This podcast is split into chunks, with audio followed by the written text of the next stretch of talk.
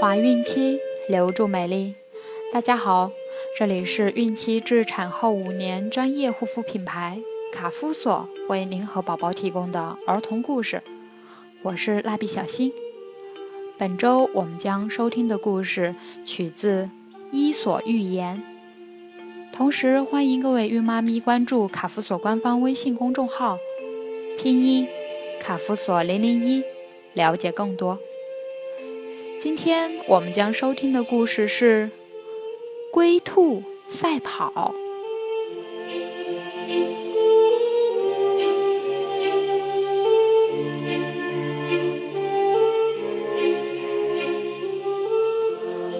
乌龟的新家就在兔子家旁边，兔子很开心，和乌龟成了邻居。一次。兔子嫌弃乌龟干什么都慢，于是他们约定赛跑。兔子在半道上因为太得意睡着了，那结果会怎么样呢？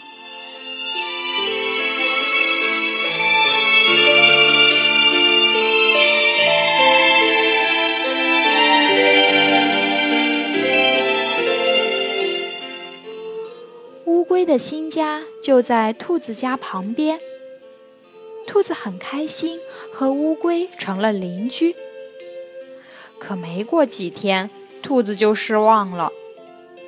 这个乌龟干什么都慢慢腾腾的，就连散步也要兔子在前面等。笨龟！兔子生气的时候总是这样喊乌龟。乌龟也生气了。你要是再这样说我，我就搬家离开这儿。兔子不服气地说：“你就是慢，慢死了！不信，我们比赛。比就比。”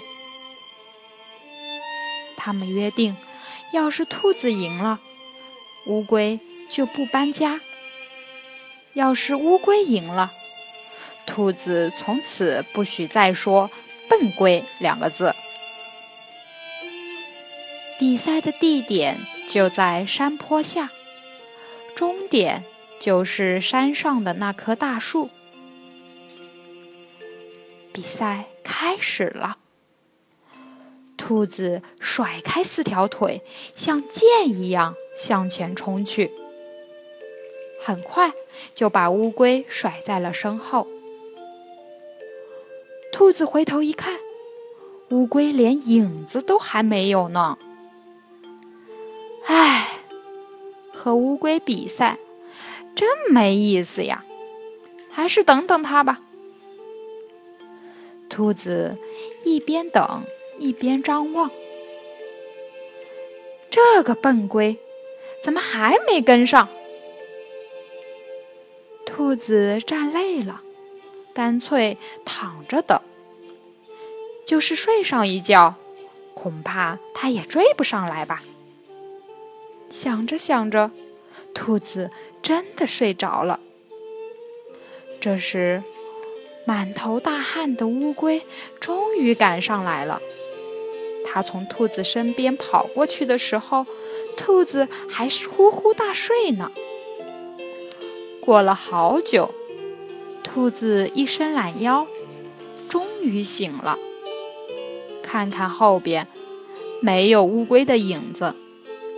再看看前边，不好，乌龟就要到达终点了。兔子撒腿就跑，可哪里还追得上啊？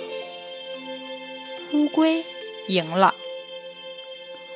乌龟当然没有搬家，兔子也不再喊笨龟了，他们成了一对好朋友。